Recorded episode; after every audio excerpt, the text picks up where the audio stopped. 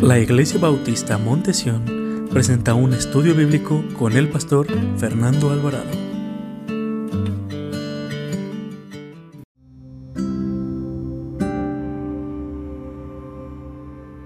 Libro de los Hechos, parte 4.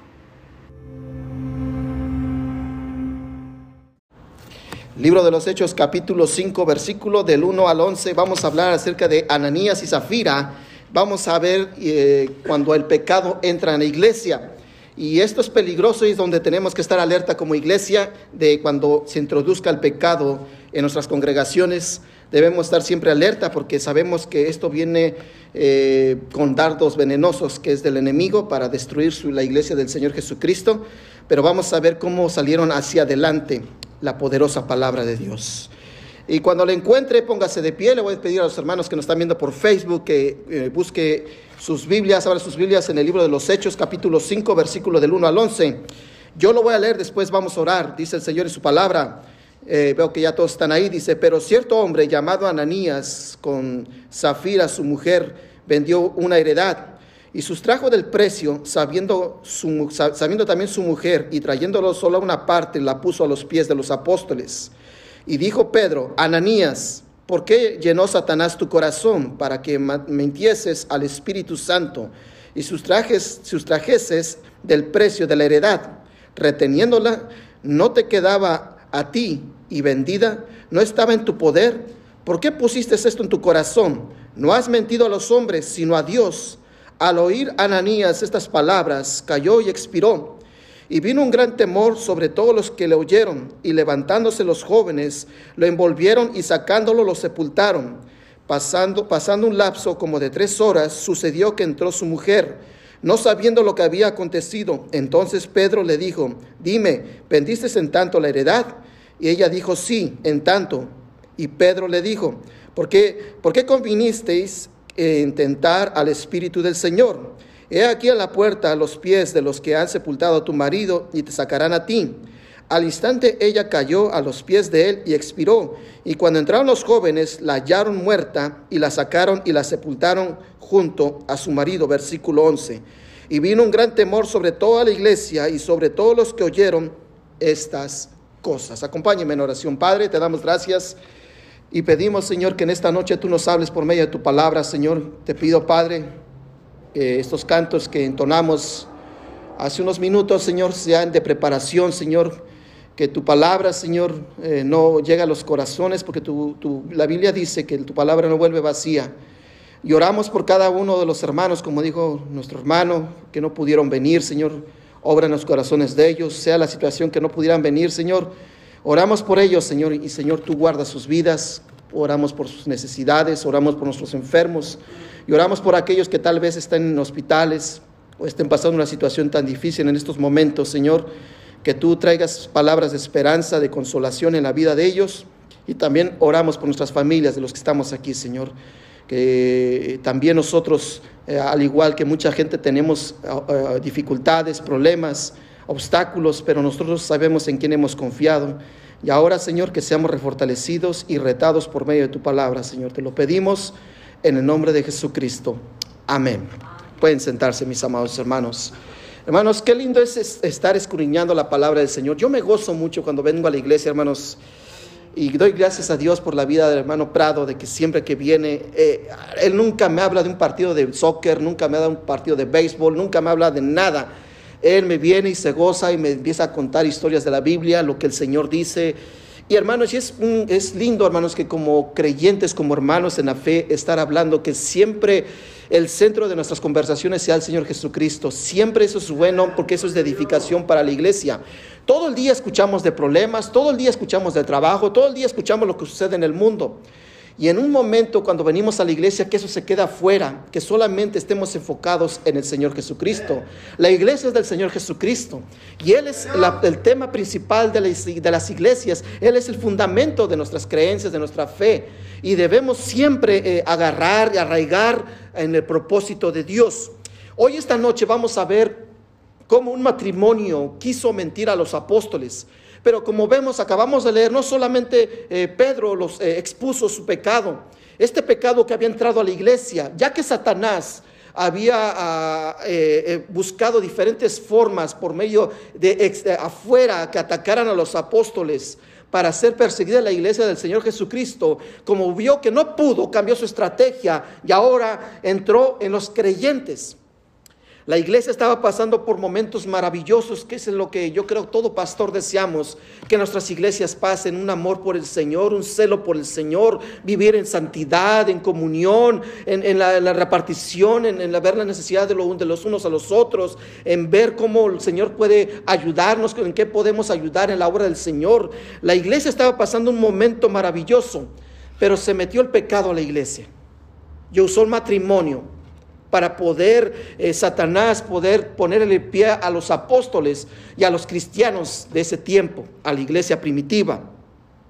Y vamos a ver esta noche cómo entró ese pecado por medio de Ananías y Zafira.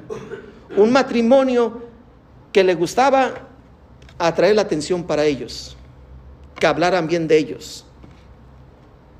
Le gustaba, como había un hombre llamado Bernabé, dadivoso, bondadoso, un hombre que introducía, un hombre que se atrevió, hermanos, que todo mundo temía, un hombre llamado Saulo de Tarso. Bernabé fue el puente para que introdujera a Saulo a los discípulos del Señor. Bernabé vendía todas sus posiciones y las ponía a los pies de, de los apóstoles para que se repartiera las necesidades. La Biblia dice, hermanos, y esto fue lo que me llamó la atención leyendo el libro de los Hechos que no había necesidad en la iglesia, hermanos. No había necesidades económicas, porque todos se repartían, todos se ayudaban y lo ponían aquí, a vendí un terrenito, mira, aquí está, para que lo que se use para la obra del Señor y para, para las personas que tienen necesidad. Dice la Biblia que no había necesidad, mis hermanos. Era una iglesia bendecida por el Señor. Pero entró el pecado por Ananías y Zafira, que quisieron a hacerse famosos, quisieron ser reconocidos por los hombres, pero se olvidaron que en esa iglesia estaba el Espíritu Santo. Y es mejor que vean nuestras obras el Espíritu Santo que, que quedar bien con el hombre. Todo está al desnudo ante los ojos de Dios, hermanos. Nada podemos ocultarle a nuestro Dios. Dios conoce lo más profundo de nuestras vidas Podemos aparentar aquí una, en la iglesia un estilo de vida. De afuera, Dios nos mira cómo vivimos. Dios nos conoce en ese lugar tan secreto, en ese, en ese mensaje que tú quieres ocultar, que nadie quiere que lo veas. Dios lo está mirando. Dios mira todo lo que hay dentro de nuestro corazón. ante Dios todos estamos desnudos, mis amados hermanos. Dios mira lo que hay en el corazón del hombre. A Él no le podemos ocultar nada. En la década de los 80, a la mitad, más o menos entre el 84 y 85, a la mitad de la década de, estas, de los 80, esta década que se le conoce como la década de la perversidad por el homosexualismo, por el alto índice de drogas que se levantaron por la música que infiltró y atrajo a muchos jóvenes. En la década de, estos, de los 80, en la mediados de los 80, hubo dos jóvenes eh, que eran grandes bailarines, eran bailarines de una cantante muy famosa. Y un día llegó un, cazatalentos, así se les llama, ¿va? Los que andan buscando nuevos artistas. Y se quedó admirado de estos dos jóvenes. Estos dos jóvenes eran de color, porque bailaban bien y aparte eran guapos, eran atractivos. Y se le ocurrió una idea a este cazatalentos. Se acercó a ellos y comenzó a platicar porque era mucho, era muy, muy, su apariencia atraía mucho a, las multitudes y su estilo de vida, su forma de vestir y la forma de que ellos bailaban. Este cazatalento se acercó a estos jóvenes y empezó a platicar con ellos. Y fue tanto impresionado por el potencial y la buena apariencia de estos muchachos que después de hablar con ellos decidió patrocinarlos, decidió representarlos para que formaran un dúo que fueran cantantes estos jóvenes, iniciaran un, grupo para sacarlos a la fama. Después de hablar con estos jóvenes, eh, el, el, Cazatalentos los quiso lanzar como un dúo de música pop en la década de los ochentas. Pero había un pequeñísimo problema con estos jóvenes. eran de buen parecer, sabían bailar, pero no sabían tocar ningún instrumento y mucho menos cantar. Ese era el pequeñísimo problema que había. Que los quería para, para escenarios, para que ellos cantaran los mejores escenarios del mundo, pero no sabían cantar, no sabían tocar un instrumento. Y se le ocurrió algo a este cazatalentos. Empezó a hacer varios castings donde varios trajo a varios artistas que cantaran bien y tocaran diferentes grupos. Lo que hizo este, este farsante, porque fue una farsa al fin de, al fin de cuentas, lo que hizo este farsante que fue que, que, puso en el escenario a estos artistas, a estos jóvenes, fueron famosos, grabaron discos, ganaron diferentes premios a nivel mundial. Su música rápidamente llegó a, los diferentes países de Europa, Estados Unidos invadidos, sus discos invadidos, videoclips, fama. En donde quiera que se presentaban estos jóvenes atraían fama. Pero había un pequeñísimo problema.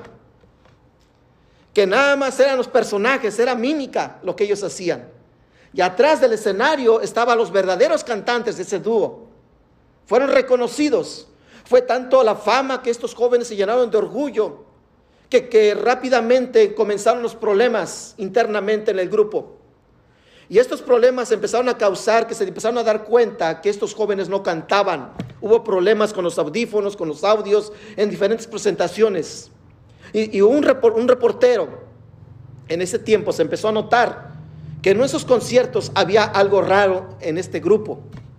Y empezó a investigar y descubrió la farsa de estos jóvenes y de este cazatalentos. De que nada más estaban aparentando ser artistas, pero no lo eran. Y salió a la luz esto. Dieron una conferencia de prensa estos jóvenes y reconocieron que no eran los que cantaban, que solamente movían la boca y bailaban. Y los verdaderos cantantes y el grupo estaban escondidos bajo las cortinas del escenario. El final de estos muchachos fue trágico. Uno de ellos murió sobre una sobredosis de drogas. El otro no se sabe nada de él y también sabemos, lo último que se supo, que estaba hundido en las drogas. Esta farsa tuvo que llegar a que estos jóvenes tuvieron que regresar todos sus premios que habían ganado y poner la cara que todo fue una farsa. Este grupo fue una farsa. Tuvieron que regresar todos. Su vida terminaron en una tragedia. Mirando la experiencia de la iglesia, si pudiéramos echar un vistazo a lo que estaba sucediendo en la iglesia en Jerusalén, con su principal eh, pastor que era Santiago y ahora el apóstol Pedro que estaba ya a punto de salir para alcanzar a los gentiles, Vemos el rápido crecimiento de la iglesia. En el capítulo 12 nos dice que Pedro en el día de Pentecostés dio un tremendo mensaje, que tres mil personas fueron añadidas ese día a la iglesia.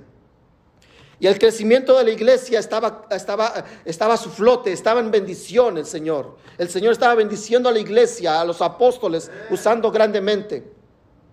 Esta iglesia era tan dadivosa, tan generosa, que amaba al Señor, amaba el Evangelio, que repartía, que no, no, no les importaba, habían puesto sus ojos en el cielo, no les importaban las cosas materiales que todo lo que ellos recaudaban, todo lo que ellos tenían, se lo traían lo vendían y lo traían para las necesidades de la iglesia y cubrían las necesidades no solamente de la iglesia, sino de sus hermanos. Para el capítulo 4 se nos habla de que Pedro y Juan van subiendo al templo de Jerusalén a la, más o menos a las 3 de la tarde para subir a la oración porque este era el estilo de vida de los apóstoles que la iglesia nunca debe de olvidar. La hora que se abre la iglesia, los días que se abre la iglesia. Debe haber una hora en la que usted y yo debemos estar en oración en el Señor, buscando la presencia del Señor. Debe haber un momento en la que abrimos la Biblia. Debe ser una costumbre para el cristiano para buscar a su Padre Celestial cada día. Los discípulos subieron sabiendo que Dios tenía algo preparado en el templo y había un hombre de nacimiento de que estaba cojo. Y usted conoce la historia que lo vimos hace unas semanas. Que ellos, le dijo Pedro, no tengo oro ni plata, pero lo que te lo doy, te lo doy en el nombre de Jesús de Nazaret. Y este hombre dice que lo levantaron y dice que empezó a saltar y entró con ellos, brincando al templo del Señor, adorando y alabando a, a Dios. Y quedaron todos maravillados Y vemos que la, luego, luego la oposición se empieza a acercar y viene hacia Pedro y Juan y, reconocen que este hombre es el paralítico que estaba, eh, que estaba en la puerta del templo, que pedía limosnas. Ahora vemos a este hombre eh, sanado, dando gracias a Dios, alabando al Señor por lo que había hecho ese día. Y empieza la oposición. Y empiezan a atacar a los apóstoles. Los encarcelan. Los sacan al otro día y los presentan ante todas las autoridades y ante el pueblo. Y en ese momento Pedro levanta la voz, lleno del Espíritu Santo. Y empieza a dar un tremendo mensaje, mis hermanos que cinco mil personas empiezan, son agregadas a la iglesia. Para el capítulo 4, hermanos, la iglesia ya tenía cerca de más de 20 mil personas alcanzadas. Tenían un gozo increíble. Eh, todo se movía por el Espíritu Santo. Dios usaba grandemente a esta, a esta, esta iglesia. Los primeros cristianos fueron tocados por una gran gratitud al dar y vendían todas sus propiedades, todos sus bienes y los repartían según la necesidad de cada uno.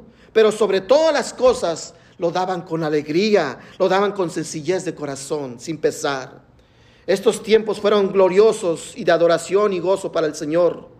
Para cuando llegamos a este capítulo 4, la iglesia ya estaba más de, más de 20 mil personas.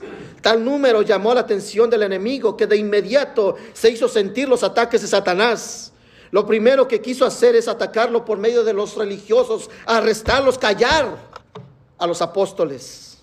Pero los apóstoles llenos del Espíritu Santo empiezan a dar un tremendo mensaje, empiezan a hablar y ven les recuerdan lo del cojo de nacimiento y la gente empieza a escuchar el mensaje del poderoso evangelio de Cristo Jesús.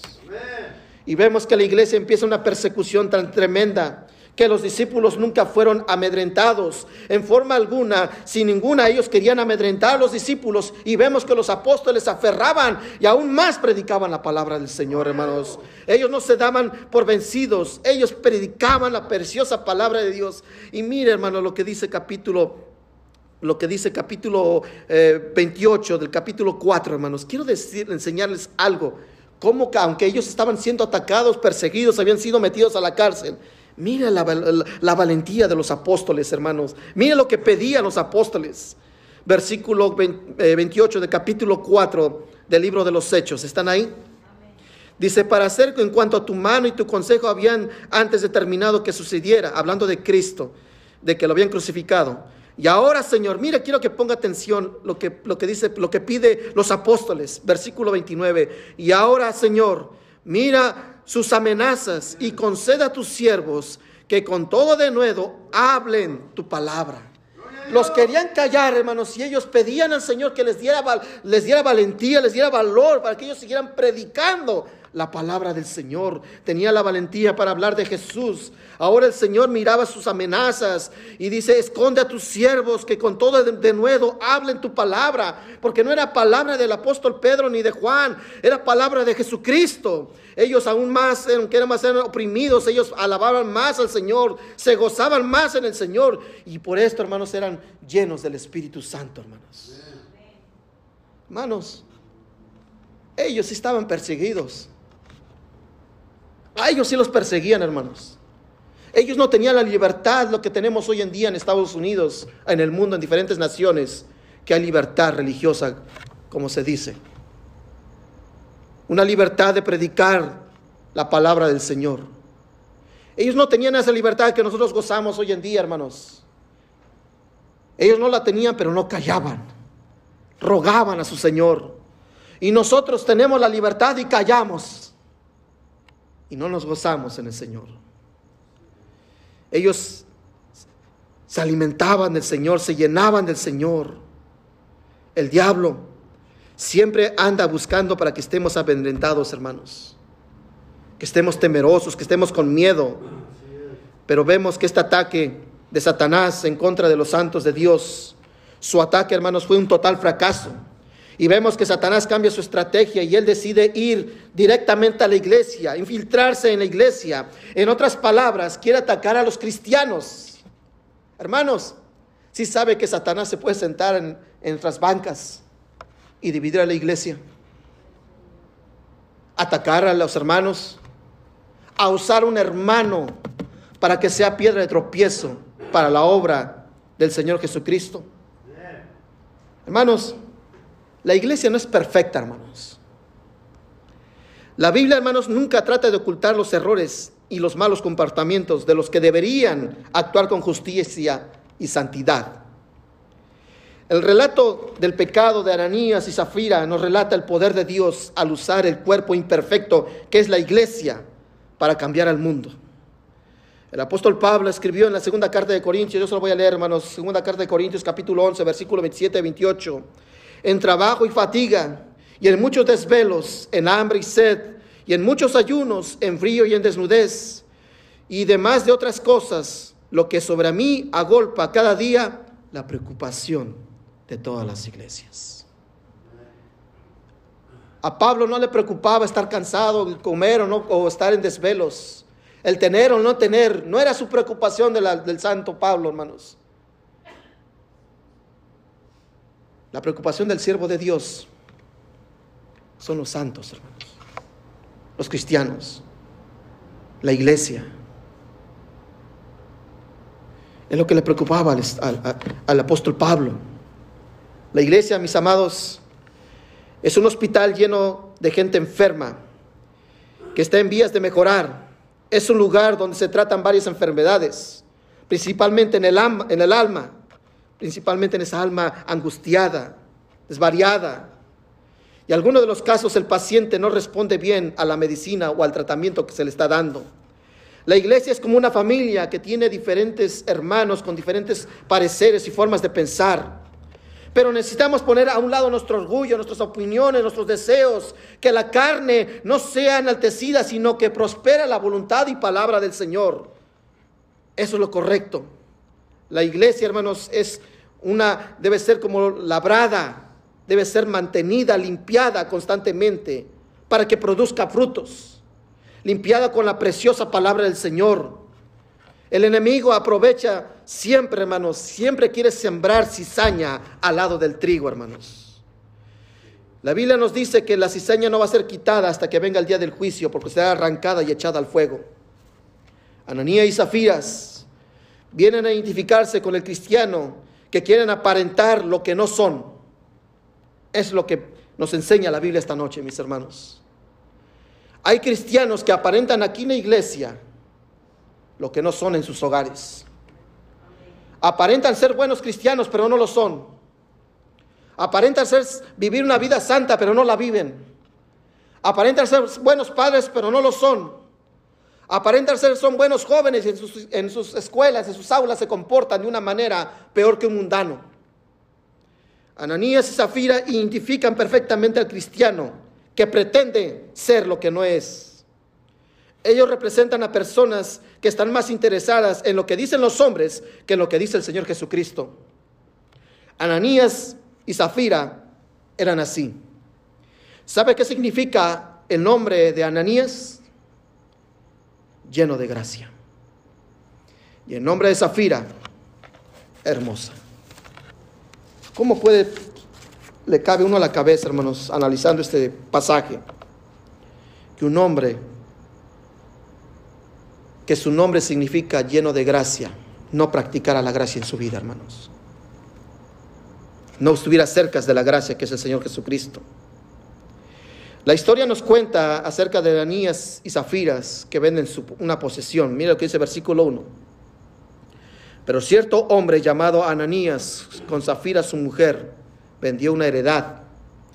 Ananías vendió una propiedad para traer el dinero a los apóstoles la intención no era, hermanos, darlo de corazón, con gratitud y alegría. La intención era hacer, atraer la atención para ellos y no para la gloria de Dios. Pero fueron mentirosos, fueron, fueron totalmente una, una farsa estos personajes.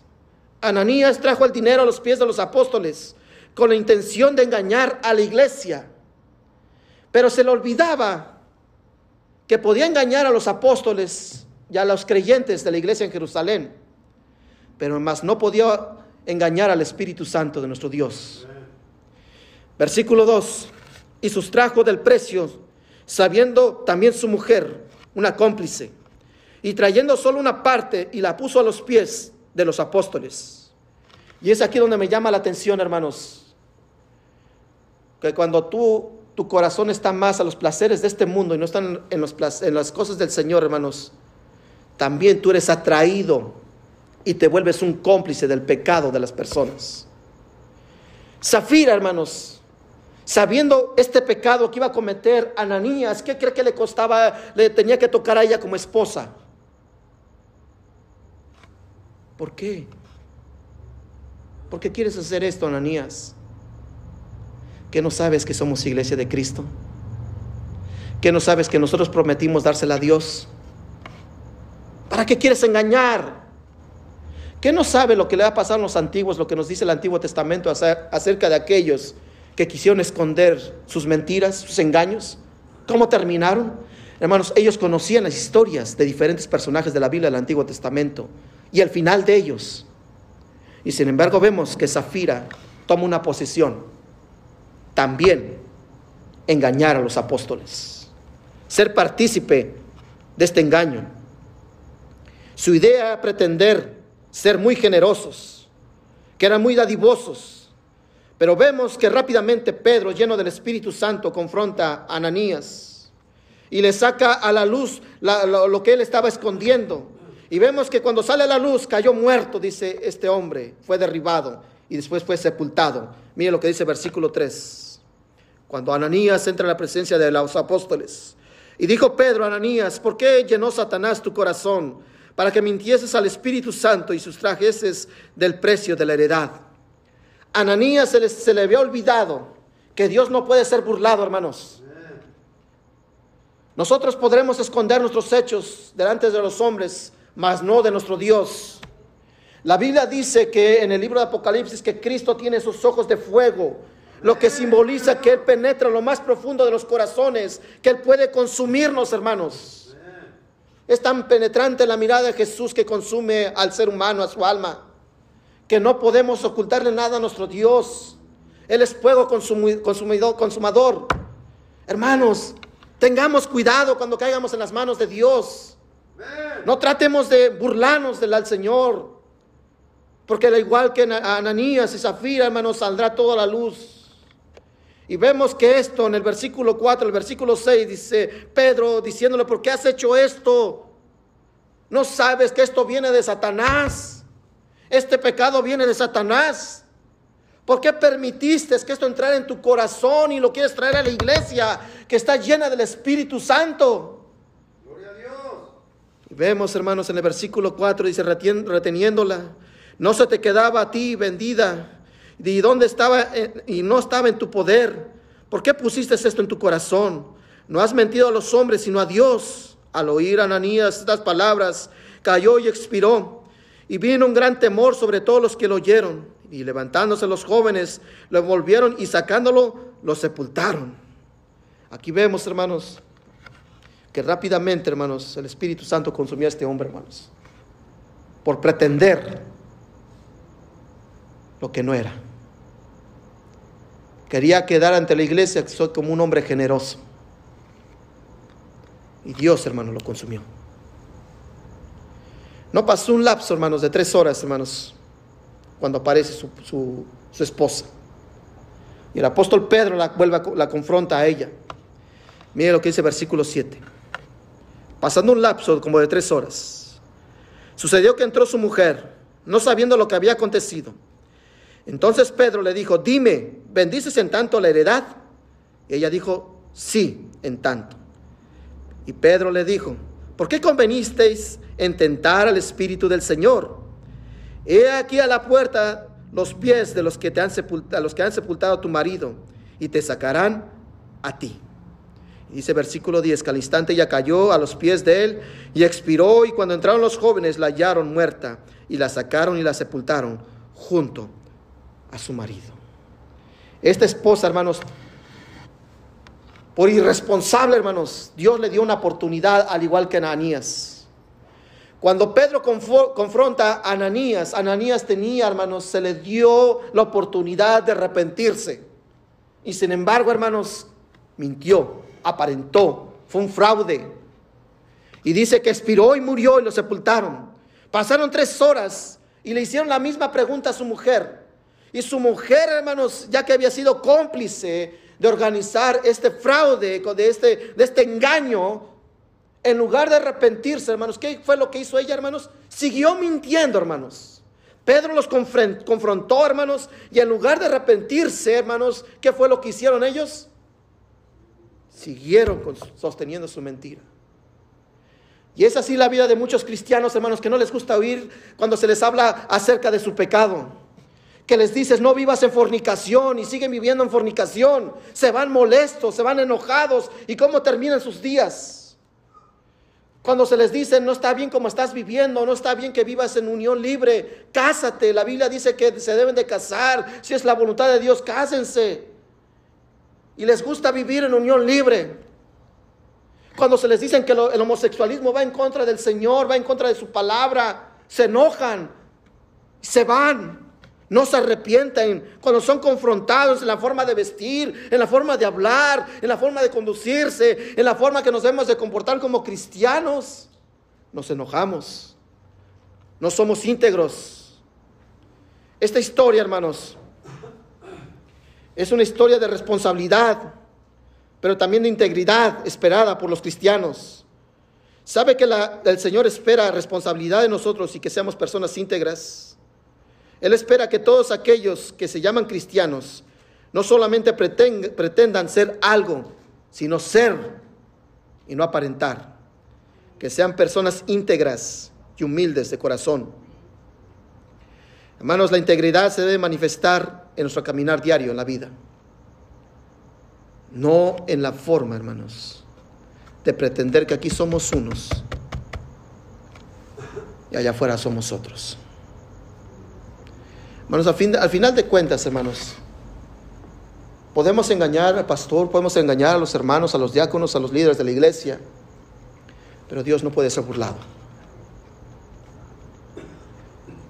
¿Para qué aparentar algo que no somos si sabemos que nuestro Dios nos conoce? Hermanos, quiero darle rápidamente cosas de las que podemos aprender de este pasaje. Primeramente, la pretensión simple en la iglesia. Hay dos clases de personas cuando son que quieren pretender ser alguien, que es muy difícil distinguir desde afuera. Primeramente, los hipócritas que viven en, en doble vida son una amenaza no solamente a todo, sino a todos.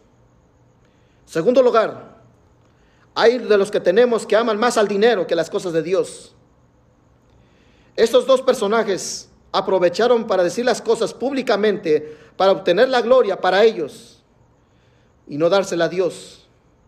Ellos no fueron ordenados, no se les, no se les dio la responsabilidad de que vendieran esa heredad. Ellos fueron los que prometieron venderla y traerla a los pies de los apóstoles para las necesidades de la iglesia. Ellos pretendieron engañar a la iglesia. En ningún momento en la Biblia usted va a encontrar que el apóstol Pedro o Juan, los demás, les dijeron que vendieran Ananías Zafira, que vendieran sus propiedades para que las trajeran a la iglesia. Pero como había un cristiano llamado Bernabé, íntegro, que amaba a Dios, que fue el primero que empezó a traer las cosas para ayudar a la iglesia, y que me vieron como empezaron a alabarle y este, este hermano no quería la gloria para él, toda la gloria para el Señor. Bernabé nunca quiso traer la gloria para él, era un hombre siervo del Señor, un hombre íntegro, como lo vamos a ver unas semanas adelante la vida de Bernabé. Ellos querían pretender algo que no eran. Querían pretender que eran generosos, que eran dadivosos, que eran buenos cristianos pero eran hipócritas y amantes al dinero.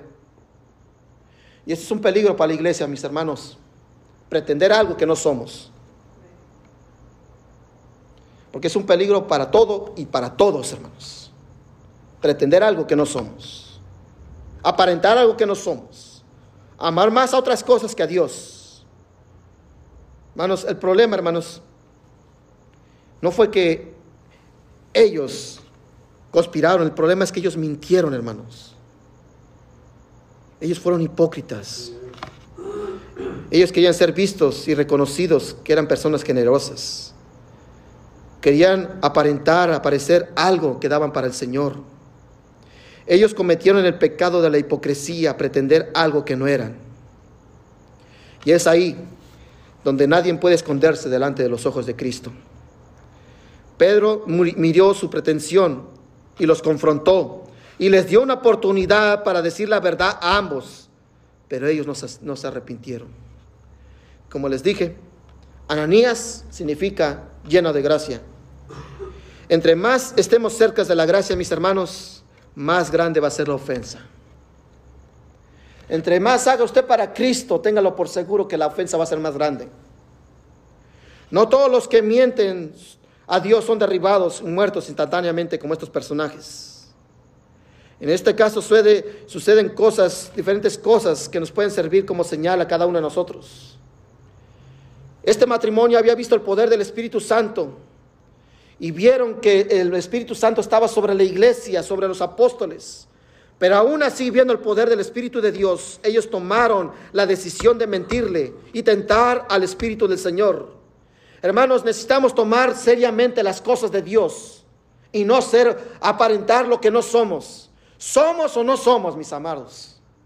La Biblia dice, ni te quiero ni frío ni caliente. Eres frío o caliente, perdón. Porque si eres tibio, dice la Biblia, que te vomitaré.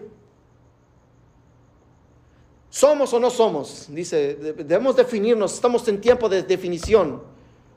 Estábamos hablando hace rato yo y el hermano y hablando de Elías cuando reta en el Monte Carmelo al pueblo de Israel, pueblo que se había vuelto a la idolatría, que se había vuelto a hacer al altares a los baales de ese tiempo y a las imágenes de acera, que había muchos uh, cultos a Baal, muchos falsos profetas se habían introducido al pueblo de Israel. Y se paró un hombre en el Monte Carmelo y dijo, ¿por qué claudicar en dos pensamientos? Si quieren servir a Baal, vayan y sirvan a Baal, pero si quieren servir a Dios, sirvan a Dios. No aparentar lo que no somos. Son tiempos difíciles los que estamos viviendo hoy en día. Terremotos por todo el mundo, tsunamis, enfermedades, guerras, rumores de guerras. Y el cristiano, hermanos, debemos ser como esas mujeres prudentes, esas vírgenes prudentes que esperaban al novio que llevaban el aceite y no ser como aquellas mujeres imprudentes que no estaban equipadas para el día de la venida del Señor. Que cuando se les acabó el aceite, que regresaron a sus tierras a comprar el aceite para sus lámparas. Cuando de repente se escuchó un grito, el novio viene. Y estas mujeres imprudentes, hermanos, no gozaron de la presencia del novio. Muchos de nosotros perdemos las oportunidades y las bendiciones de Dios porque estamos haciendo otras cosas, pretendiendo hacer otras cosas, aparentando ser otras personas que no somos. Tomemos las cosas en serio, hermanos. Seamos sinceros, ¿cómo estoy yo delante del Señor ahora mismo? Seamos personas íntegras, responsables. Y no culpemos a otro de nuestros fracasos. Porque muchos de nosotros culpamos de nuestros pecados al pastor, a los hermanos, a la mamá, al papá, a los hijos, a la suegra, a la esposa, al esposo. Y no somos responsables, mientras que la Biblia nos enseña que cada uno es responsable de sus actos. Debemos ser personas íntegras como lo fue el rey David. Debemos ser íntegros como, como lo fue también y llenos de fe como lo fue Job, como lo fue Abraham como la fueron aquellas mujeres, santas mujeres que nos habla las Sagradas Escrituras. Cuando pasó esto de Ananías y Zafira, el temor llegó a la iglesia. Pero no era un temor, hermanos, para que tuvieran miedo. Era un temor, hermanos, el temor a Dios, el amar a Dios, el amar su voluntad, el adorar a Dios. Ese temor es parte integral de la adoración. Mire lo que dice versículo 12 al versículo 14. Y por la mano de los apóstoles hicieron muchas señales y prodigios en el pueblo y estaban todos unánimes en el pórtico de Salomón. De los demás, ninguno se atrevía a juntarse con ellos, mas el pueblo los alababa grandemente. Mire qué testimonio, hermanos. El pueblo veía las señales que hacía la iglesia. Versículo 14. Y los que creían en el Señor aumentaban más, gran número, así de hombres como de mujeres. ¿Por qué? Porque era una iglesia, hermanos, que se mantenía firmes, no aparentaba. Que así como eran dentro de la iglesia, hermanos, se comportaban igual afuera. Y dice que el pueblo alababa las señales que ellos hacían, hermanos. Se admiraban de cómo se comportaban, cómo hablaban, cómo se conducían, cómo era una iglesia unida. Porque es lo que nos dice que estaban unánimes, ¿no, hermanos?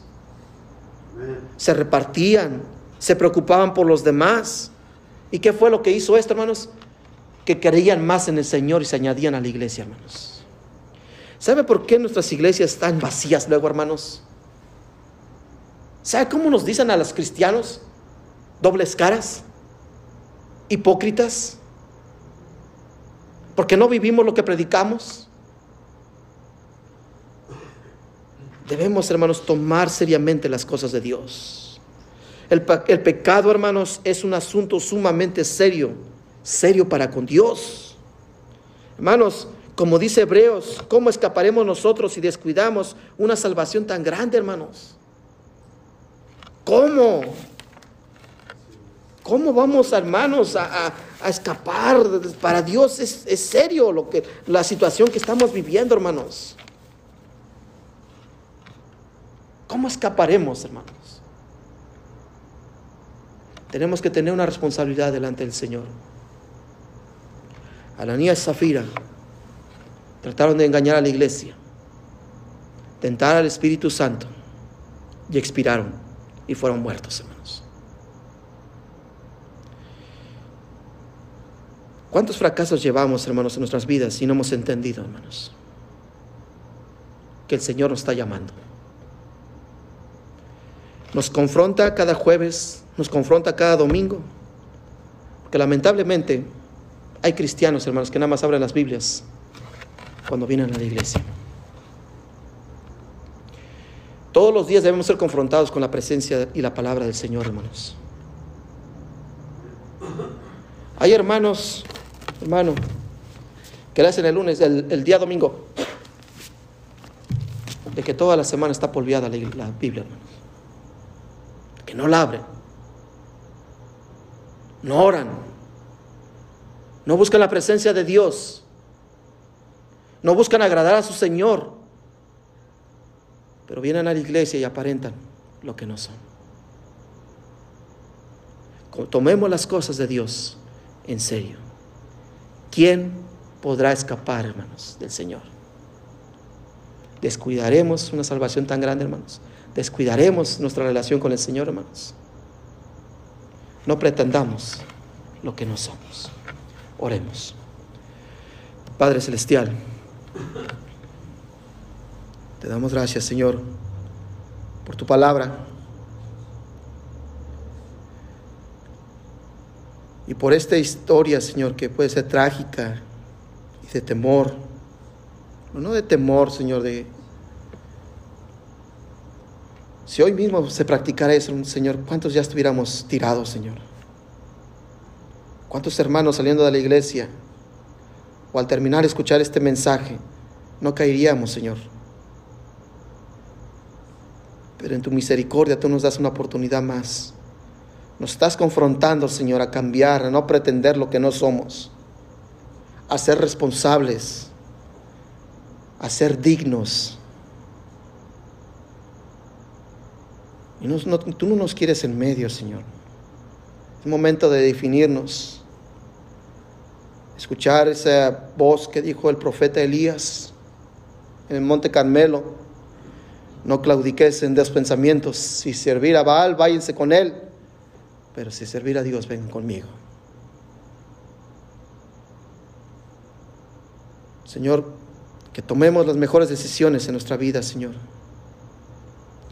Y si este pecado tan grande de, de pretensión hay en nuestra iglesia, Señor, Oramos para que sea exterminada, Señor. Para que nosotros, Señor, seamos un ejemplo como lo fue los apóstoles y los hermanos en la iglesia en Jerusalén. de que hablaban de ellos bien, cosas buenas, se admiraban de que era una iglesia unida, de que veían las necesidades de unos a otros y no pretendían, si no eran personas reales. Y esto trajo que muchos creyeran en el Señor Jesús. No pretender lo que no somos, Señor, para traer la gloria para nosotros, sino seguir el ejemplo de los apóstoles y la iglesia, que todo lo que hacían era para la gloria y honra de Cristo. Así deben ser nuestras obras y nuestro caminar diario con el Señor. Habla a cada uno de los hermanos que puedan estar escuchando este mensaje y viéndonos por esta red social, Señor. Toca nuestros corazones y cámbianos, Señor. Perdónanos nuestro pecado. Y oramos por aquellos que a lo mejor no han creído en Cristo Jesús como su Salvador personal. Hoy es el día de salvación para ellos.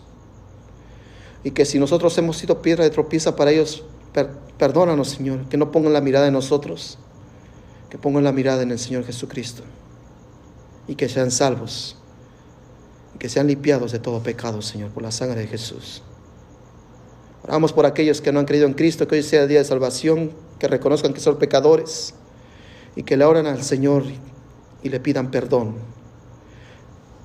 Que le den gracias a Jesús por haber ido a la cruz y haber pagado sus pecados. Y que ponga su nombre en el libro de la vida, que se arrepientan de todo corazón, que sean sinceros, que se arrepientan de todo corazón y que también se gocen en la presencia y alaben a nuestro Dios. Damos gracias, Padre.